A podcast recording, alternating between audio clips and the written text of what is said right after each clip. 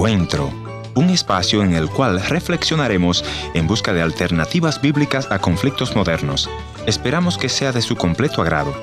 Y ya con ustedes, su anfitrión, el pastor y consejero familiar, Ernesto Pinto. Una de las luchas más fuertes que tenemos como familia es la educación de nuestros hijos.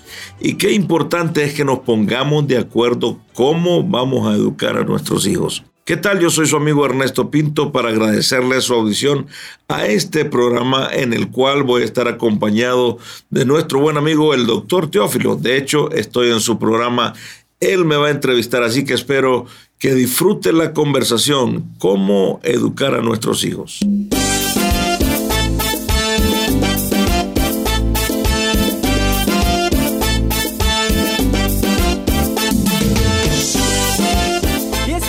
Una vez más, tengo el privilegio de poder estar llegando a la intimidad de sus hogares para compartir con ustedes un consejo de familia, un consejo que puede cambiar la historia del hogar.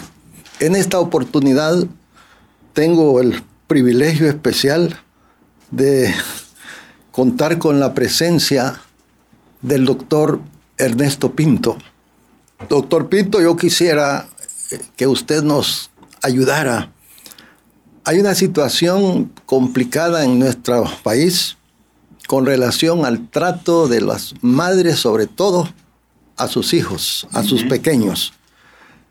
Eh, he sido profesor por muchos años y me he enterado, me he dado cuenta de cuando las madres de familia llegan, por ejemplo, a traer a sus hijos a la escuela y el profesor les da una mala noticia, por ejemplo, van mal en sus estudios, las madres se enojan y prácticamente quieren castigar o castigan a sus hijos ahí frente a sus compañeritos.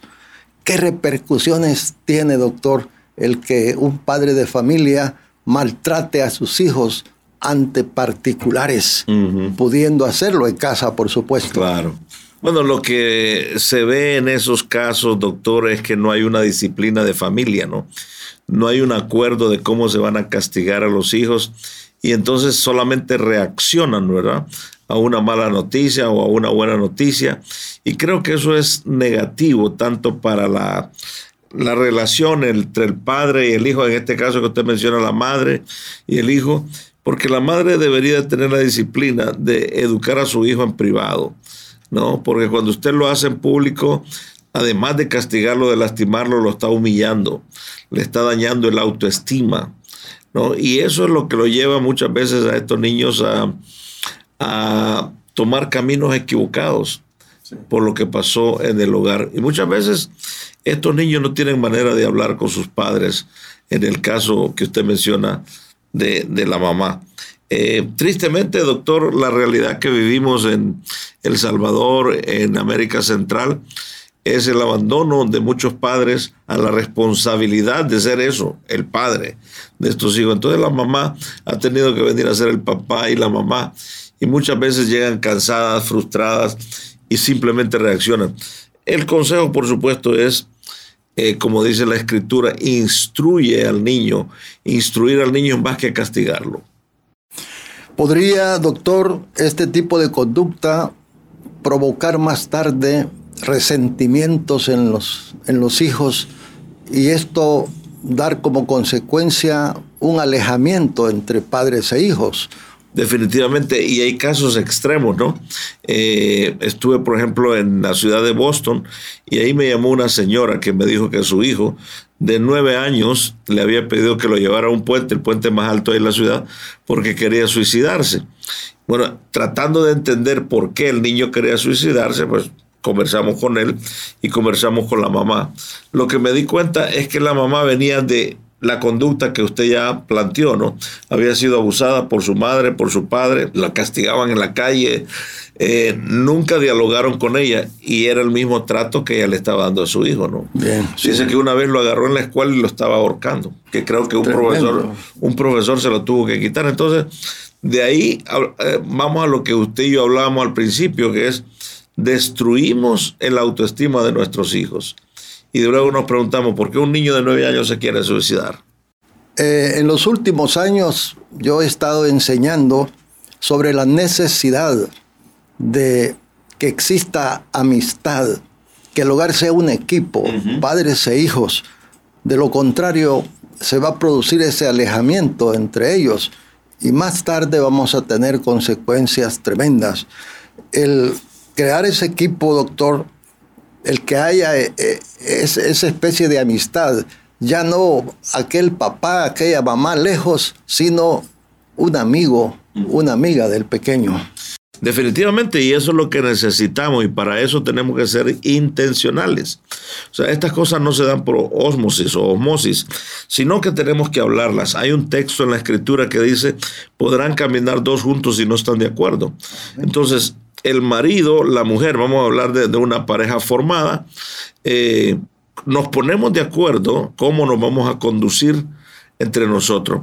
No cabe duda que en un matrimonio van a haber discusiones, va a haber pleito, pero si nosotros nos ponemos de acuerdo, ¿cómo vamos a discutir? Cuando nuestros hijos ya estén acostados, cuando los hijos estén en la escuela, entonces podemos hablar, ¿no? dialogar los problemas que tenemos. Que nuestros hijos sepan que hay un acuerdo, cómo les vamos a castigar. Eh, mis hijos, por ejemplo, sabían eh, que si ellos faltaban y le, alguien le ponía la queja a la mamá, la mamá no los iba a castigar la mamá venía y me iba a plantear la situación a mí. Ella y yo dialogábamos qué íbamos a hacer con esta situación. Algunas veces ella tenía que hablar con ellos, otras veces yo tenía que hablar con ellos. Porque yo creo que como cuando usted dice, nos convertimos no solamente en padres responsables, sino en amigos, ¿verdad? Eh, que ellos sepan que nosotros entendemos la fase en que están viviendo, ¿no? Porque no cabe duda que todos nosotros atravesamos diferentes etapas en la vida y los hijos atraviesan diferentes dificultades. Recuerde usted cuando fue el primer día de escuela, ¿cómo usted se sentía? Como gato comprado ahí. No sé, para mí fue una, un trauma. Ese primer día fue una situación difícil porque yo no tenía papá que me fuera a dar a la escuela, ni mi mamá, yo tuve que ir solo, ¿no? Y no sabía qué mundo iba a enfrentar. Entonces, los niños tienen diferentes etapas que tienen que ser comprendidos y para eso necesitamos estos acuerdos.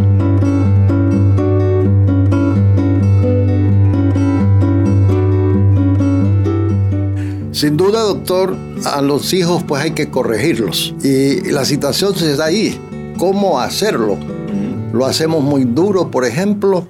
No tenemos ese tacto como para eh, que el niño pueda sentir, en vez de sentir algo en contra de papá o mamá, pues en última hora sentirse agradecido, ¿verdad? Que, lo están corrigiendo. ¿Qué, ¿Qué opina usted en cuanto a esa forma de castigar? ¿Se debe llegar realmente al cincho? ¿O, cree usted que bastarían las palabras? ¿O de qué manera podríamos castigar a un pequeño de 6, 7, 8 años, por ejemplo, doctor? Bueno, yo creo que cada niño es diferente, ¿no? Y uno tiene que ir evaluando cómo va a corregir a cada niño. Pero es interesante que usted habla de los 6 en adelante, ¿no? Uno ya perdió el control. Si uno quiere ser padre o mamá, de, un niño a los, a los 7, 8 años ya perdió los primeros 6 años. Y en esos primeros 6 años es que usted necesita mostrar quién es usted, el carácter de papá o el carácter de mamá. Entonces ahí es donde usted, eh, eh, a ningún niño le gusta que lo corrigen, pero haga la prueba, usted dígale a un niño, eh, espérate ahí, en ese cuarto, en dos horas yo voy a entrar. Denle un tiempo, dos horas. Y le va a ver un, un mundo, ¿no? Y cuando ese es un castigo fuerte para ellos, pero muchas veces necesitamos ser bien intencionales y ponerlos a ellos aparte para que piensen lo que han hecho.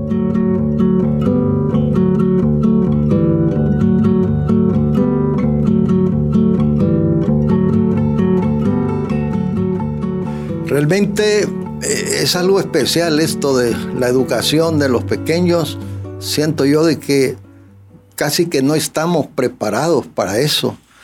Y yo estoy pensando en este momento, en esa situación complicada, cuando no existe papá en casa. En nuestro medio es una enorme cantidad de hogares en donde solo existe mamá. ¿Y cómo hacer para, enseñarle a mamá?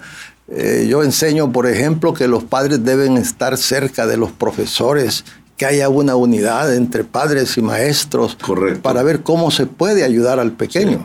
es muy interesante lo que usted decía. Antes de nosotros educar a nuestros hijos, debemos educarnos a nosotros mismos, ¿no? Amén, ¿Cuáles son las luchas que tiene esa mamá para hablar de la mamá soltera?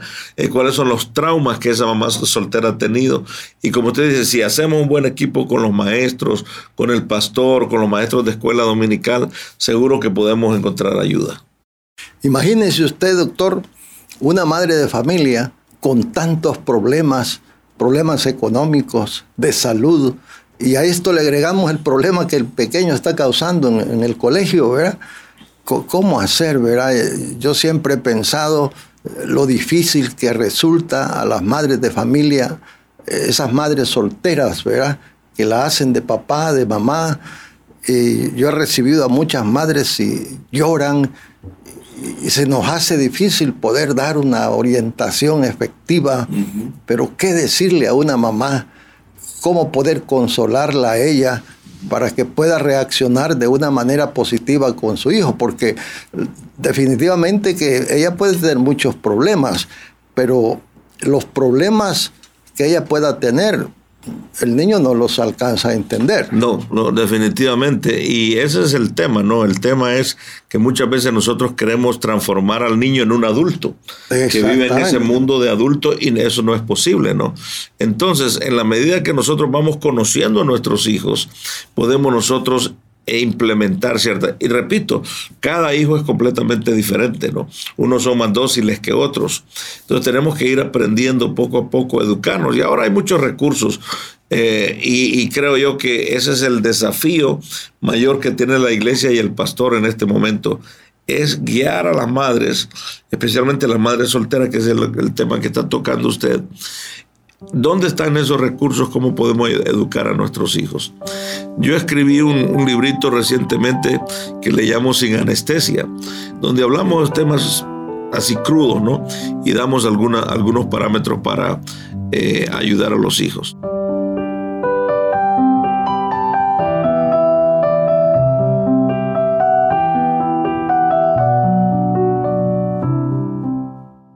Eh, yo estoy pensando, doctor, tendrá que ver mucho eh, que las madres sean muy jóvenes. Por ejemplo, en nuestro medio es común que a los 19, 20, 21 años se conviertan en madres y madres solteras. Eh, no tienen ninguna experiencia, nadie les ha enseñado. Entonces pienso que los errores serán mayúsculos, ¿no? Definitivamente. Y bueno, en algunos casos eh, estamos hablando de, niños creando niños, niñas de 13, 14 años, que no saben ni lo que se han metido, ¿no?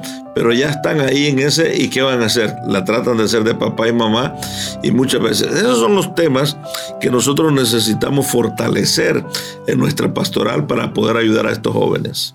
No tengo más que agradecerle, doctor, y una vez más le digo a los que nos están escuchando, bendiciones.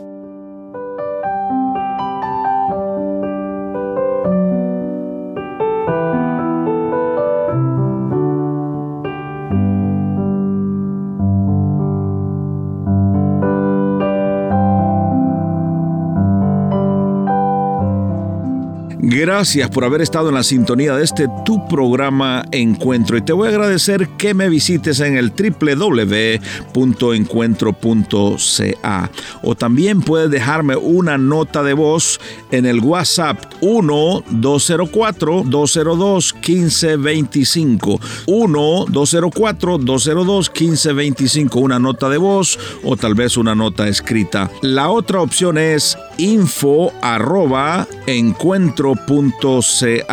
Gracias por sintonizarnos a través de esta radioemisora. Yo soy tu amigo Ernesto Pinto y al despedirme quiero recordarte que Dios te ama y yo también.